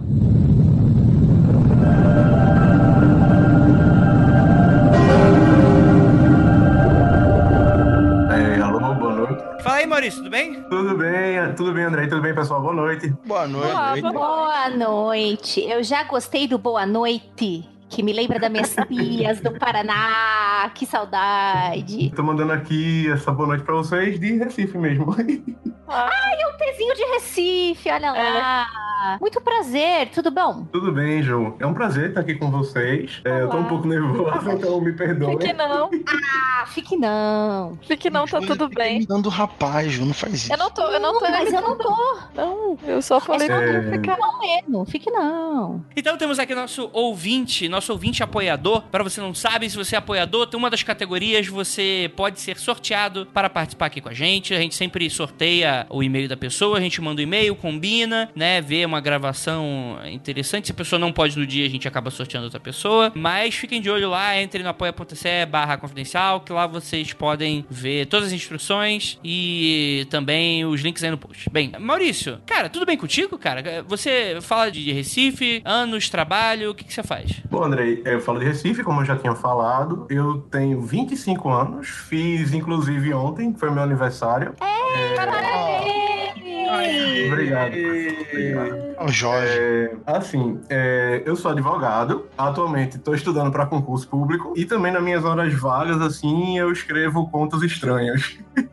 Olha. Ah, Além de ser palmeira deste programa maravilhoso. E assim, eu gosto muito assim desses assuntos estranhos e sou um maluco dos filmes de terror, livro de terror, essas coisas assim, sabe? Hum, muito bom, muito bom. Ó, você sabe, Maurício, que você tá aqui no Aconteceu Comigo. E aqui no Aconteceu Comigo, a gente quer as suas histórias do bem. Só história do bem. Que história do bem você tem aí pra contar pra gente hoje? Olha, eu tenho duas experiências que aconteceram comigo é, em, assim, momentos diferentes da minha vida, com alguns anos de diferença. É, e, assim, a primeira história, é, ela aconteceu comigo quando eu tinha mais ou menos uns 12 anos de idade. A gente tinha viajado para uma cidade no interior aqui de Pernambuco chamada Afogados da Engazeira. E nessa cidade a gente fica numa casa, que era a casa do meu bisavô. E, assim, é uma casa centenária. Hoje em dia ela tá fechada porque meus pais vão vender, enfim. Mas nessa época a gente ia pra lá é, nas férias de julho e o pessoal da família toda ia pra lá se reunir. Bom, mas enfim, essa casa já tinha assim um certo histórico de acontecimentos estranhos. É, e todo mundo da minha família que você perguntar que tenha ido pra lá vai, vai dizer assim alguma coisa. E a minha experiência aconteceu quando eu tava assim, era uma casa muito grande, muito comprida, é, tipo daquelas, daquelas casas que vão de uma rua a outra. E eu tava sentado no batente da, de uma escadinha que ficava assim na, na porta dos fundos da cozinha, jogando no meu Game Boy. é, e de frente para essa entrada tinha um corredor assim bem comprido, um quintal na verdade. É, e no fundo desse quintal tinha uma porta daquelas que você aquela porta que você pode fechar a parte de cima, abrir a parte de baixo e vice-versa, sabe? Bom, eu tava lá jogando meu Game Boy, daqui a pouco eu, eu lembro de ter sentido assim uma sensação estranha. E quando eu olhei pra frente, em direção a essa porta, que tava com a parte de baixo fechada e a parte de cima aberta, eu pude ver como se fossem dois braços. Só os braços fazendo um movimento semelhante ao de alguém que tá cavando ou alguém que tá varrendo alguma coisa. É, e assim, foi um susto muito grande na hora, porque eu via claramente os braços e assim, eu fiz o que qualquer outra criança faria na situação dessa. Eu saí correndo atrás da minha mãe. Acho justo. Acho que é uma atitude correta tomada. É, e assim, como eu falei, essa casa, ela, assim, pessoas da minha família que visitaram ela, todas tiveram, assim, experiências. E essa foi a minha experiência, a experiência que eu tive lá. Era, como era uma casa muito antiga, é, você, assim, ficava com essa sensação de estar sendo observado, essas coisas assim, principalmente nos corredores que eram muito compridos. Tem histórias, assim, de uma prima minha que foi passar um final de semana lá, aí ela, assim, antes de dormir, ela, ela disse assim, olha, se alguém aqui for aparecer, pelo amor de Deus, espera até eu ter saído daqui, porque eu não quero ter contato com ninguém. Fantasmas, por favor, comportem-se enquanto estou É. aqui, porque eu não quero conversar. exatamente. E Não a- tô afim de papo. Os anos passaram, né? Eu tive al- algumas experiências de paralisia do sono, que eu não acho que são, assim, grande coisa. E, assim, quando eu tava no meu terceiro ano na escola, fui passar a noite na casa de um amigo meu, aqui em Recife mesmo, sabe? É, E, assim, É, a gente passou o dia, viu filme, jogou videogame, essas coisas todas. E no final das contas, a gente foi dormir. Ele foi dormir no quarto dele, eu fui dormir no quarto do irmão dele. E além de nós dois na casa, só tinha a avó dele. Aí assim, eu tava no quarto, de frente para esse meu quarto ficava o quarto da avó, e do lado esquerdo, assim, no final de um corredor ficava o quarto do meu amigo. Pô, eu dormi. É, quando eu acordei de manhã, eu acordei muito cedo. E como eu sabia que esse meu amigo ele demorava para acordar, eu fiquei deitado na cama, mas eu tava assim, acordado, né? Mexendo no meu celular, só que eu tava sem óculos. Aí eu vi quando alguém abriu a porta assim do, do quarto que eu tava e colocou a cabeça assim para dentro, olhou para mim e fechou a porta. Aí, assim, eu pensei assim a princípio que podia ser meu amigo ou a avó dele, porque eu tava sem óculos e eu tenho uma miopia muito forte. Aí eu não consegui enxergar assim muito longe. Mas assim, eu fiquei esperando para ver se eu ouvia a porta dos outros quartos rangendo, porque as portas rangiam muito. Só que eu não ouvi nenhum rangido de porta. Aí eu botei meu óculos, abri a porta, assim, do quarto que eu tava, olhei pro corredor, as portas dos quartos todas fechadas, olhei assim pra sala, não tinha ninguém. Aí abri a porta do quarto do meu amigo, ele ainda tava dormindo. Abri a porta do quarto da avó do meu amigo, ela também tava dormindo. Eu sei que eu, eu não quis nem saber. Eu voltei pro quarto do meu amigo, acordei ele, disse: Ei, acorda que eu vi alguma coisa estranha no quarto do teu irmão. Assim, eu tava acordado, não foi um sonho. Eu tava assim, plenamente desperto. E eu vi essa coisa olhando para mim dentro do quarto. E o curioso é que o irmão do meu amigo tava tendo altas crises assim de terrores noturnos. Meu amigo, quando era mais novo, dormia nesse quarto. Na época o irmão dele ainda não tinha nascido. E ele também é, tinha essas crises de terror noturno. E hoje em dia, meu amigo adotou um gato. E esse gato não entra no quarto de jeito nenhum. Gente. Assim foram essas as minhas experiências, sabe? Caraca, mas você tem bastante experiência, tem de um monte. Tem, tem, Lucas. Né? Assim, porque eu gosto muito dessas histórias. Eu gosto de ouvir essas histórias também. Aí, querendo ou não, vou fazendo como se fosse, assim, uma coletânea. Mas essas duas experiências aconteceram comigo mesmo, sabe? Agora, assim, tem história da minha avó, tem história da minha bisavó. Porque, assim, é o que minha, minha avó e minha bisavó dizem, né? Eu tendo a acreditar nelas. Elas têm, assim, um... minha avó tem um certo grau de mediunidade. Inclusive, trabalha em centro espírita, kardecista, vai naquelas sessões de desobsessão. Ela é a pessoa que fala com, com os espíritos que os médios incorporam. E assim, tem histórias na, na minha família por parte de mãe e tem algumas histórias por- na família por parte de pai. Ah, é muita coisa, assim. Muito bom, muito bom, Maurício. Menino. E aí, pessoal? Ah, é o demônio. Você não pode ter essa displicência. Se eu fosse você, ficar mais atento, porque a gente leu uma história aqui já de, de porta batendo, essas coisas assim, cara. Aí pode ser um espírito brincando, mas pode ser um espírito te preparando pra algo pior. Eu não iria mais. Eu não iria mais ser um Como bom assim? exorcismo. Eu, eu não brinco com essas coisas, não. Eu, eu, eu tenho um cagaço. Como diabos o, o, exorcista, o exorcista, o espírito tá te preparando pra algo pior ao bater as portas da sua casa? É que- Explique melhor isso. Já viu aquele filme Monstros S.A.? O primeiro. Sim. Então, sabe quando você prepara a pessoa pra dar aquele grande susto depois? Você vai vai mastigando a pessoa, que nem bom filme de terror que, que assusta aos poucos e vai aumentando o susto. Então, é fantasma Ah, é é tipo, assim, o cara. espírito tá criando o clima. Isso, vai criando aquela expectativa, aquele clima. Mas quando você chegar lá, você já se cagar todinho. Então, cuidado. Entendi, entendi. Então o, o fantasma, ele acende uma velinha, acende um incenso, começa a tocar um Barry White, tá preparando o clima, né? Pegou uma flor. Parando pra te fuder, cuidado. Ah, não, esse fantasma aí é barulhinho de rato, é negocinho assim, quando vai ver, tu já tá na pressão. Cuidado. Entendi, entendi. É, o que, que você acha, Lucas? Quanto de cagaço você tem nessas histórias, cara? Olha, Lucas, é o seguinte, na época que isso aconteceu comigo, eu fiquei com um cagaço da miséria. Mas assim, de escutar, ver filme de terror, é, ler livros de terror, contos, essas coisas, eu não fico com medo não, sabe? Só sendo um filme, assim, muito, muito bom pra me deixar transtornado. Mas fora isso, só quando é a experiência comigo mesmo que eu fico torando o aço da miséria. É difícil, né, cara? Quando acontece com a gente, a gente tá boladão mesmo. É difícil. É, Tenta se afastar dessas coisas que te faz ruim, cara. É o jeito. Eu tô ligado, mas assim, essa casa de afogados é, da Engazeira, a gente não frequenta mais, como eu falei, ela tá fechada e a minha família tá tentando vender ela. Mas por questões assim de ser difícil a manutenção, por ser uma casa muito grande e tal, sabe? É, e a casa desse meu amigo também já faz um tempo, porque era um amigo assim mais da época da escola. Aí a, a vida vai passando e, querendo ou não, a gente continua se falando, só que não, não visito ele com a mesma frequência, sabe? Sim. É, então, se os incidentes estão mais relacionados a esses dois lugares, é bom que você não tá frequentando eles, então é mais tranquilo, né? Aham, com certeza. É, e foram só essas duas experiências mesmo. Que só bom, essa, né? só, Não- só isso. Mas Só os isso. fantasmas aparecendo, colocando a cabeça pra dentro do quarto dos outros, assim, não, não tá Pouca acontecendo coisa. tanta frequência. Mas é, eu, de novo, eu, eu vivo falando isso, mas é, eu tenho aquela, né, eu tenho, acontecer, acontece isso comigo, eu, eu sigo a vida, eu falo, ah, tá bom, aconteceu o fantasma aí. Enfim, tento não pensar muito sobre o assunto. Se você gostar desse tipo de, de pegada, eu recomendo, funciona bem. Eu acho que é a melhor, a melhor Tupá. alternativa mesmo. Tupá é a pessoa que eu, que eu detesto nessas horas. Não, acontece comigo aqui, mas porra, é só coisa da minha cabeça. É ver o espírito voando assim. Ah, é coisa da minha cabeça. É ver o gato rodando no alto. Ah, é coisa da minha cabeça. Cara, é que nem o Igor. Ah, é espírito. Não, é coisa da minha cabeça. Mas Igor, tu não saiu do corpo, não viu. Não, não mas eu acredito que é coisa da minha cabeça. Porra, cara. O cara nunca acredita.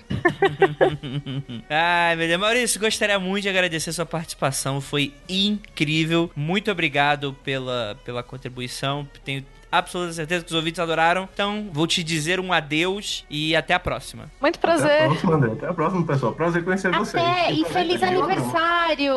Obrigado, obrigado, pessoal. Aniversário, olha só. Tchau, tchau, Maurício.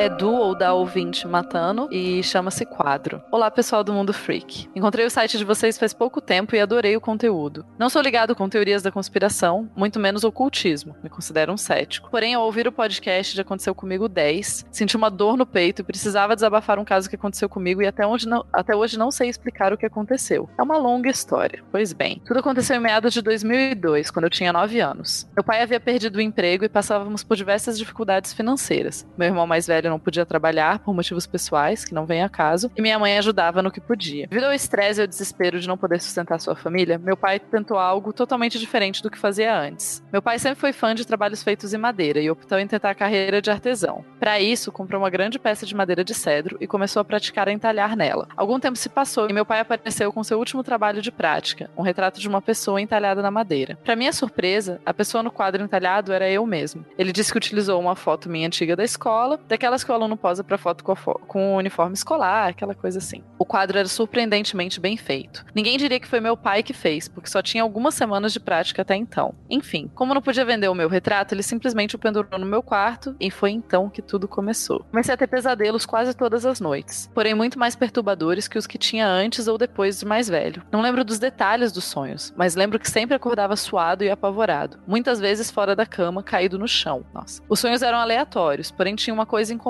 Quando eu fechava meus olhos e começava a cair no sonho, algumas vezes escutava um som, como se fossem as primeiras notas de uma música, numa escala descendente de um instrumento que nunca havia escutado antes. Pensando sobre o som hoje, ele me lembra algo como uma escala de notas descendentes e lenta com um instrumento que parecia um acordeão, só que distorcido, algo bem melancólico e sutil. O som em si não me deixava com medo, mas sempre que eu ouvia esse som, eu tinha mais um pesadelo em seguida. A situação foi ficando muito angustiante quando um dia eu estava pronto para dormir quando no nada a TV do meu quarto liga sozinha. E o susto foi tão grande que eu bati na, bati na parede atrás da cama e gritei. Meu pai entrou no quarto assustado e contei o que havia acontecido. Ele fez o que qualquer pai, pai faria, sorriu, disse que estava tudo bem, desligou a TV, tirando-a da tomada. Por sorte, o caso da TV só aconteceu uma vez. Ai, Essa meu situação- Deus, achei que ele ia falar que a TV ligou de novo.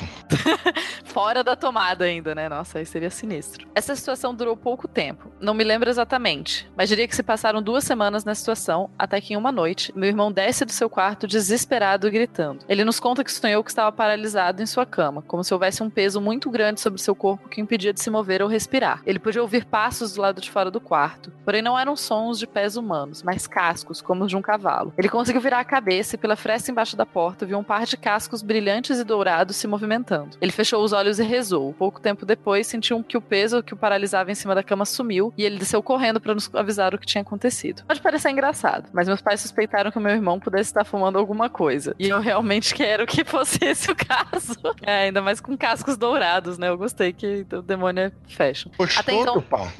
É. Até então, nunca suspeitei do quadro, pois eu realmente achava ele legal e não havia nada de sinistro ou estranho nele. Porém, alguns dias depois, não lembro por qual motivo, meu pai tirou o quadro do meu quarto e colocou na sala. E então, os pesadelos e o maldito som pararam. Naquele momento, minha cabeça de 9 anos de idade fez a ligação dos eventos e conspirei com meu irmão para darmos um fim ao quadro. Um dia, quando meus pais saíram de casa para buscar nossa avó, que vinha fazer uma visita, pegamos o quadro e fomos pro quintal, colocamos numa pilha de entulho. Meu irmão jogou querosene sobre o quadro e colocamos fogo. Uma, duas, três vezes. Porém, o quadro simplesmente não pegava fogo. Meu irmão, perdendo a paciência, pegou uma enxada velha que tínhamos e bateu várias vezes no quadro, porém não arrancou nenhuma lasca. Eita!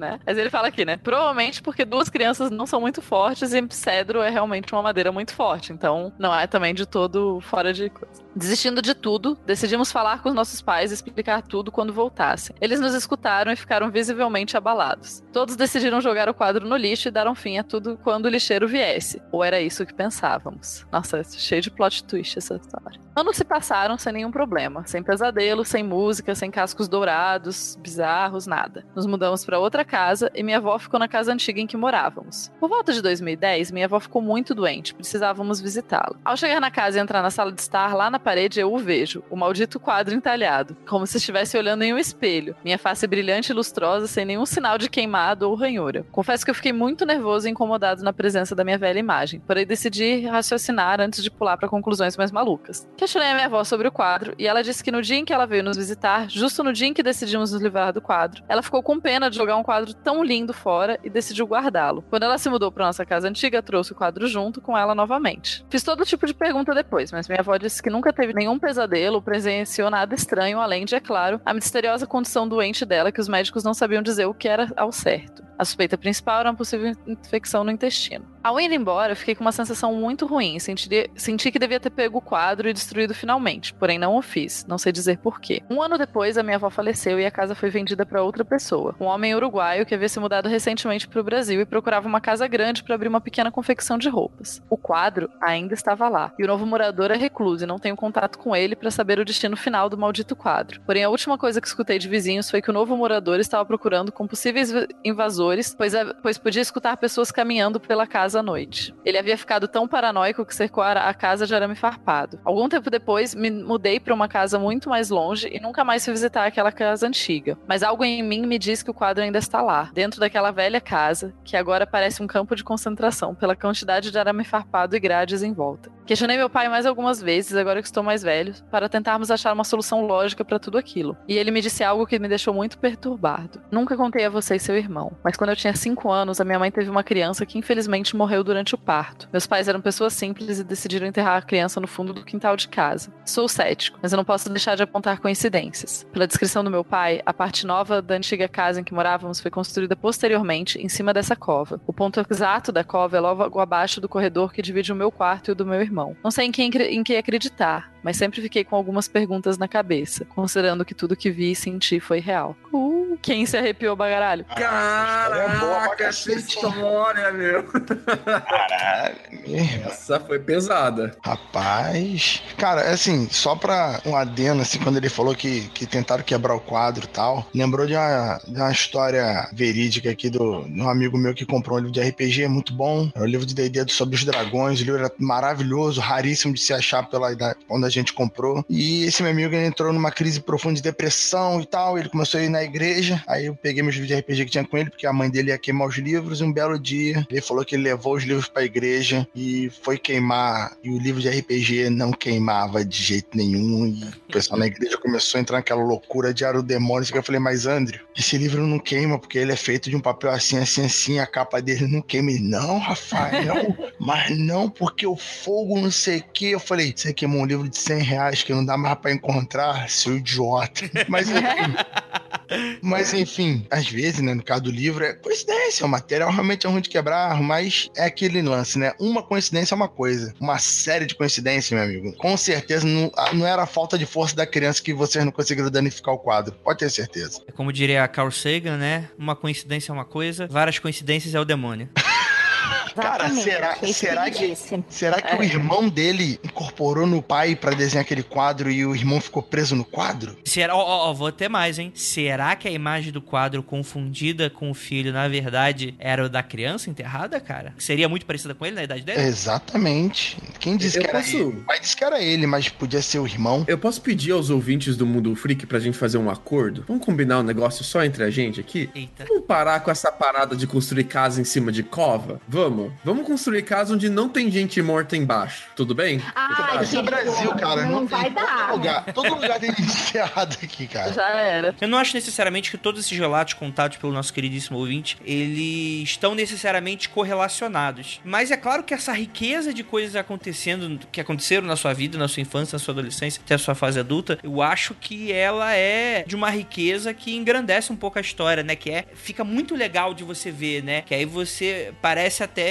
uma questão de filme, você passa a buscar pistas. Tem muito lugar pra você chafurdar nessa coisa tentando investigar isso, pra mim eu acho muito legal. Justo. E eu acho interessante também que são uns detalhes que aparentemente não fazem tanto sentido juntos, mas você vai colocando. E são coisas não tão comuns, né? Tipo, pô, você não pensa, ah, um, um retrato entalhado em madeira, que, tipo, que na verdade você não consegue quebrar, que você. A coincidência de, ah, vou jogar fora e naquele mesmo dia. E, tipo, a avó tava lá por coincidência, era um dia que a avó tava lá e ela resolve guardar. Enfim, essas pequenas coisas que, coincidências ou não, não saberemos, né? Ah, o retrato de Dorian Gray. Aí quem quebra o retrato, o garoto morre. Eu pensei no. no, no... Ai, caralho, Rafael. Eu pensei no- na, na história do, do retrato do Dorian Gray porque, assim, é que não tem nada a ver a- o, o que acontece com o quadro, né? A parada, a relação com o quadro é completamente outra. Mas eu, eu- tem um quadro envolvido, né? Coisa de mistério sobrenatural. Já dá pra fazer uma ligação, né? Isso é legal. Alguém quer comentar mais alguma coisa antes de encerrar, então? Não sei, ó. Quer comentar, Ju? Não. Quer comentar, Lucas? Acabou de chegar a pizza. Então eu gostaria de agradecer muitíssimo a todos os ouvintes que estão escutando essa gravação ao vivaço. Gostaria de agradecer muitíssimo as pessoas que estão participando aqui com a gente. Gostaria de agradecer ao Maurício por estar aqui com a gente, engrandecer e todas essas histórias maravilhosas. E gostaria de lembrá-los que nesse exato momento. Se você escutou certo, você tá de noite agora, dentro do seu quarto, no escuro. Gostaria de pedir que você não olhe para trás.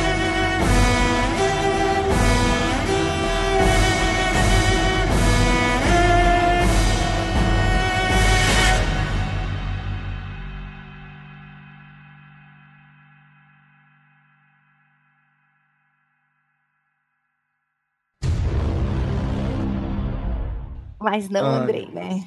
É, pois é a primeira vez que eu corto meu cabelo em cabeleireiro em 10 anos. Faz 10 anos que eu taco a máquina eu mesmo. Certo. Como foi a sensação? Foi, foi gostoso, assim, toalhinha quente, sentar na cadeirinha, conversa de Ó. barbeiro. Foi bom, foi bom. Eu só vou pelo, pelo aquele, pelo talquinho no final. Cara, e no, Ah, e no barbeiro, cara, é, é- é- são 30 conto. ah, Se fizer cabelo e barba, são 50 conto, muito bem investido. Me desculpa, mas porra, é muito bom. Fica um Ah, o- meu xixizinho.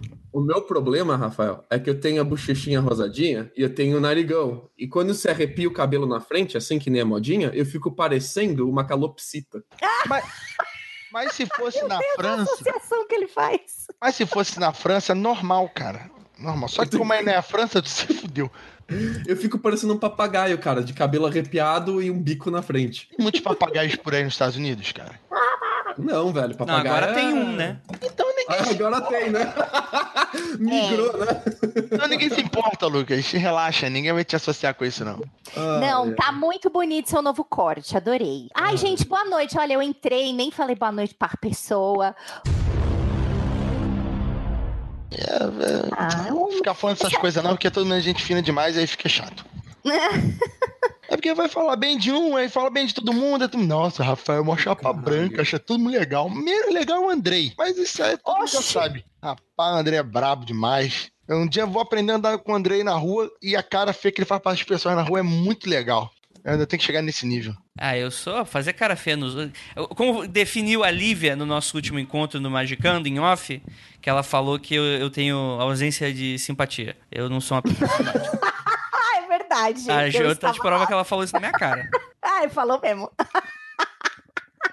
Mandou a real, hein? Mandou, mandou a realzaça. Mas até aí eu só fiquei muito feliz, né? Todo trabalho tem que ser recompensado, não é mesmo? O reconhecimento. Imagina, eu trabalho tanto pra isso pra pessoa falar, Andrei, você é muito simpático. Ela jogar no lixo. Andrei, você é um chuchu? Eu sou um chuchu mesmo, é morde e sai água. Isso aí mesmo. Não tem sabor. É sem graça. É o mesmo. chuchu, é o chuchu derivado do francês, não é esse chuchu aí. Ah, O Andrei parece tão fofo via podcast. Mas ele é xará, é que ele só faz esse estilo de mal, entendeu? Mas ele é uma pessoa muito fofa. mentira. Eu, eu sou mal e mal compreendido. Você é mal igual um pica-pau.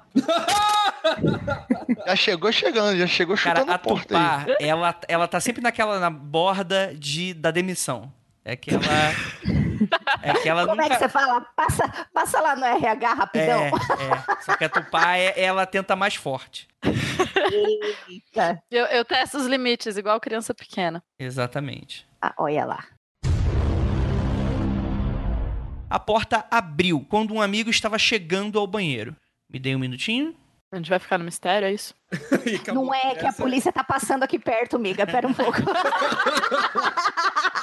Ó, deve estar vazando pelo meu microfone.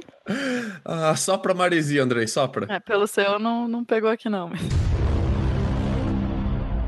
O Andrei não tá opinando nada hoje, né? Já reparou? O Andrei nem Foi- aqui, tá, Eu cara? acho que ele foi É, acho que beber ele beber. Ele ligou, foda-se, largou nessa aqui. Se virem aí, velho. Eu acho que ele foi beber água, colegas. Ou será, Ih, que, ele, ou será que, ou né? será que os dois, os dois espíritos estavam discutindo e levaram ele embora? Decidiram que eu. Não pra levar. O, o espírito que defende não, não fez questão dessa vez, né? Falou, não, essa daí deixa. É melhor deixar isso. Ai. Mas eu acho que agora é hora de dar o golpe. Agora a gente pode. Lembrou Agora, aquele, agora. aquele programa do, do Chapolin, sabe qual é? Do, do Águas de Jamaica, sabe qual é? Duendinho, Sim, sim, sim. Duendinho sai atrás do sofá. Sabe o, o pior xingamento que eu já vi, Rafael?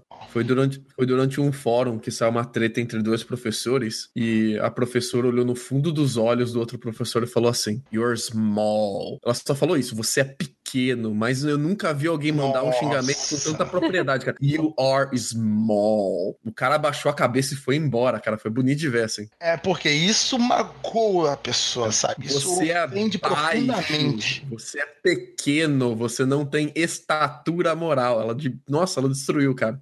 Você não Ah, tem envergadura moral pra falar essas coisas. Pois é. Acho que o brasileiro xinga tanto que fica meio que. Você, você perde a sensibilidade, né? Você já, o cara, ah, vai tomar no cu, você tá bom, né, velho? Vai tomar no cu, Lucas. mundofreak.com.br